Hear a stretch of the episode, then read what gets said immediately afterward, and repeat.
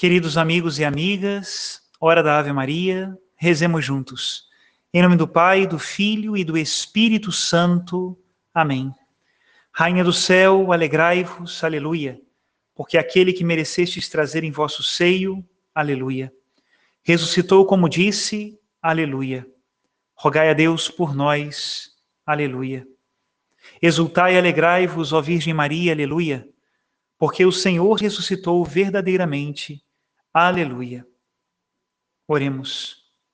Ó Deus, que vos dignastes alegrar o mundo com a ressurreição do vosso Filho, nosso Senhor Jesus Cristo, concedei-nos, vos suplicamos, a graça de alcançarmos, pela proteção da Virgem Maria, sua mãe, as alegrias da vida eterna. Pelo mesmo Cristo nosso Senhor. Amém. Glória ao Pai, ao Filho e ao Espírito Santo, como era no princípio, agora e sempre. Amém. Em nome do Pai, e do Filho e do Espírito Santo. Amém. Hoje, dia 11 de abril, nós celebramos o segundo domingo da Páscoa, que é o conhecido Domingo da Divina Misericórdia. Rezemos juntos a oração do dia. Oremos. Ó Deus de eterna misericórdia, que reacendeis a fé do vosso povo na renovação da festa pascal, aumentai a graça que nos destes e fazei que compreendamos melhor o batismo que nos lavou, o Espírito que nos deu nova vida e o sangue que nos redimiu. Por nosso Senhor Jesus Cristo, vosso Filho, na unidade do Espírito Santo. Amém. E o evangelho deste domingo, tradicionalmente, é a aparição de Jesus Cristo a Tomé, São Tomé, aquele que o ditado popular diz que tem que ver para crer. Esse ditado sai do evangelho que nós vamos ler hoje. João capítulo 20, a partir do versículo 19, e diz assim: Ao anoitecer daquele dia, o primeiro da semana, estando fechadas, por medo dos judeus, as portas do lugar onde os discípulos se encontravam, Jesus entrou e, pondo-se no meio deles, disse: A paz esteja convosco. Depois dessas palavras, mostrou-lhes as mãos e o lado. Então os discípulos se alegraram por verem o Senhor. Novamente Jesus disse: A paz esteja convosco, como o Pai me enviou, também eu vos envio. E depois de ter dito isso, soprou sobre eles e disse: Recebei o Espírito Santo. A quem perdoardes os pecados, eles lhes serão perdoados. A quem os não perdoardes, eles lhes serão retidos.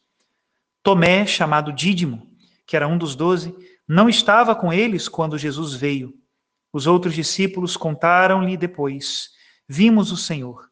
Mas Tomé disse-lhes: Se eu não vir a marca dos pregos em suas mãos, se eu não puser o dedo nas marcas dos pregos e não puser a mão no seu lado, não acreditarei. Oito dias depois, encontravam-se os discípulos novamente reunidos em casa, e Tomé estava com eles. Estando fechadas as portas, Jesus entrou, pôs-se no meio deles e disse: A paz esteja convosco.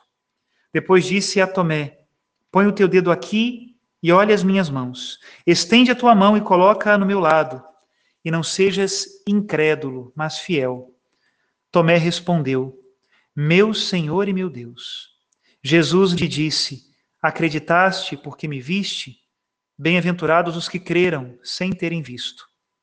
Jesus realizou muitos outros sinais diante dos discípulos que não estão escritos neste livro, mas estes foram escritos para que acrediteis que Jesus é o Cristo, o Filho de Deus, e para que, crendo, tenhais a vida em seu nome. Palavra da salvação, glória a vós, Senhor. E hoje, como comentário, não tanto do Evangelho somente, mas do apóstolo São Tomé, eu resgatei uma das famosas audiências do Papa Bento XVI sobre os apóstolos. Ele falou sobre São Tomé no dia 27 de setembro de 2006 e disse assim: Prosseguindo os nossos encontros com os doze apóstolos escolhidos diretamente por Jesus, hoje dedicamos a nossa atenção a Tomé, sempre presente nas quatro listas contempladas pelo Novo Testamento. Ele, nos primeiros três evangelhos, é colocado ao lado de Mateus, e nos Atos dos Apóstolos está próximo a Filipe. O seu nome deriva de uma raiz hebraica, Tahan, que significa junto, gêmeo. De fato, o Evangelho chama-o várias vezes com o sobrenome de Dídimo. que em grego significa precisamente gêmeo. Não é claro o porquê deste apelativo. Sobretudo, o quarto evangelho oferece-nos informações que reproduzem alguns traços significativos da personalidade deste apóstolo. O primeiro refere-se à exortação que ele fez aos outros apóstolos, quando Jesus, no momento crítico de sua vida, decidiu ir a Betânia para ressuscitar Lázaro, aproximando-se assim perigosamente de Jerusalém. Naquela ocasião, Tomé disse aos seus condiscípulos: Vamos nós também para morrermos com ele. Esta sua determinação em seguir o Mestre é deveras exemplar e oferece-nos um precioso ensinamento. Revela a disponibilidade total a aderir a Jesus, até identificar o próprio destino com o destino dele e querer partilhar com ele a prova suprema da morte. De fato, o mais importante é nunca separar-se de Jesus. Por outro lado, quando os evangelhos usam o verbo seguir, é para significar que para onde ele se dirige, para lá deve ir também o seu discípulo. Deste modo, a vida cristã define-se como uma vida com Jesus Cristo, uma vida a ser transcorrida juntamente com ele. São Paulo escreve algo semelhante quando tranquiliza os cristãos de Corinto com estas palavras: Estais no nosso coração para a vida e para a morte. O que se verifica entre o apóstolo e os seus cristãos deve, obviamente, valer antes de tudo para a relação entre os cristãos e o próprio Jesus.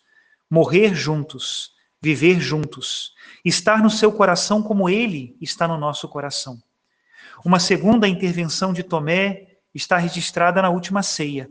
Naquela ocasião, Jesus, predizendo a sua partida iminente, anuncia que vai preparar um lugar para os discípulos para que também eles estejam onde ele estiver, e esclarece: E para onde eu vou, vós sabeis o caminho.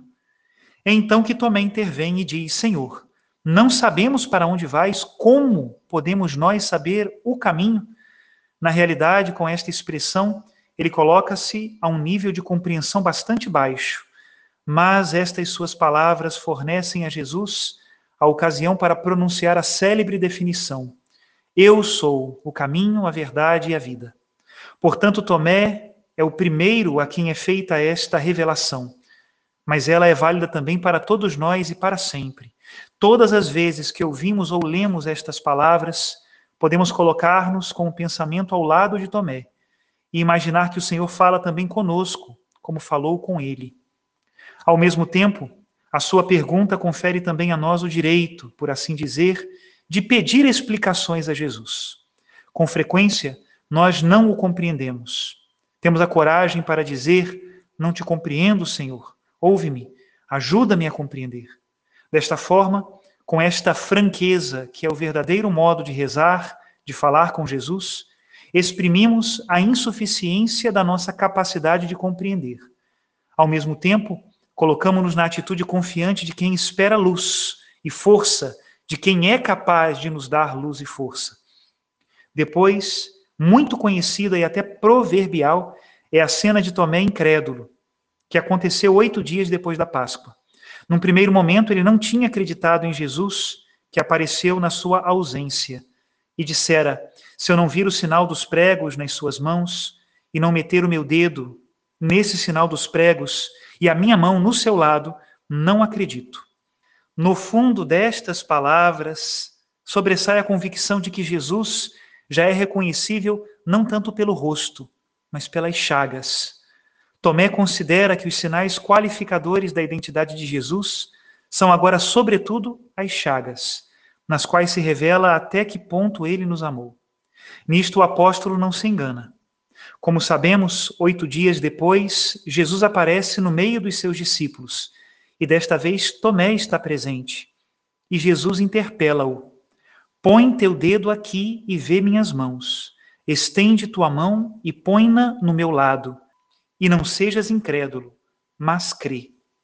Tomé reage com a profissão de fé mais maravilhosa de todo o Testamento: Meu Senhor e meu Deus.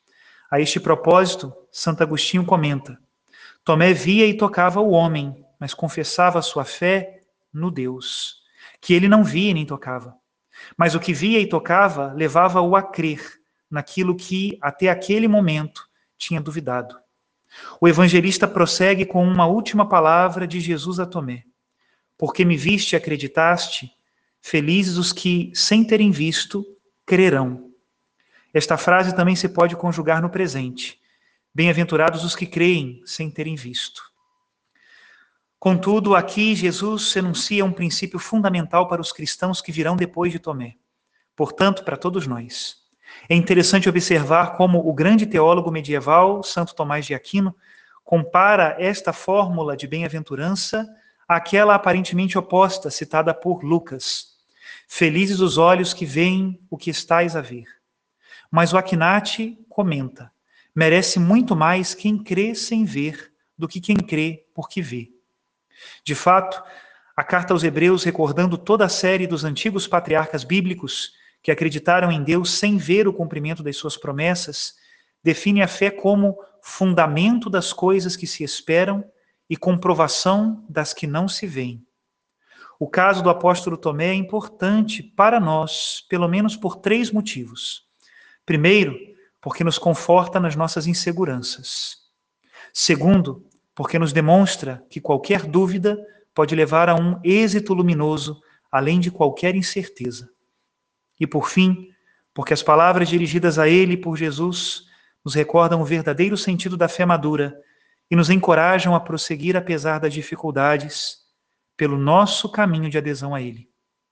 Uma última anotação sobre Tomé é nos conservada no quarto evangelho, que o apresenta como testemunha do ressuscitado no momento seguinte à pesca milagrosa no lago de Tiberíades. Naquela ocasião, ele é mencionado inclusivamente logo depois de Simão Pedro, sinal evidente da grande importância de que gozava no âmbito das primeiras comunidades cristãs. Com efeito, em seu nome foram escritos depois os Atos e o Evangelho de Tomé, ambos apócrifos, mas contudo importantes para o estudo das origens cristãs. Por fim, recordamos que, segundo uma antiga tradição, Tomé evangelizou primeiro a Síria e a Pérsia, depois foi até a Índia Ocidental, de onde enfim alcançou também a Índia Meridional. Nesta perspectiva missionária, terminamos a nossa reflexão expressando votos de que o exemplo de Tomé corrobore cada vez mais a nossa fé em Jesus Cristo, nosso Senhor e nosso Deus. Até aqui a citação do Papa Emérito Bento XVI. Que Jesus nos abençoe com a bênção de Tomé, uma bênção de misericórdia. Mesmo que a nossa fé seja pequena, fraca e que nós duvidemos, Senhor, nós precisamos da tua bênção para crer. Que Ele nos abençoe. Em nome do Pai, do Filho e do Espírito Santo. Amém.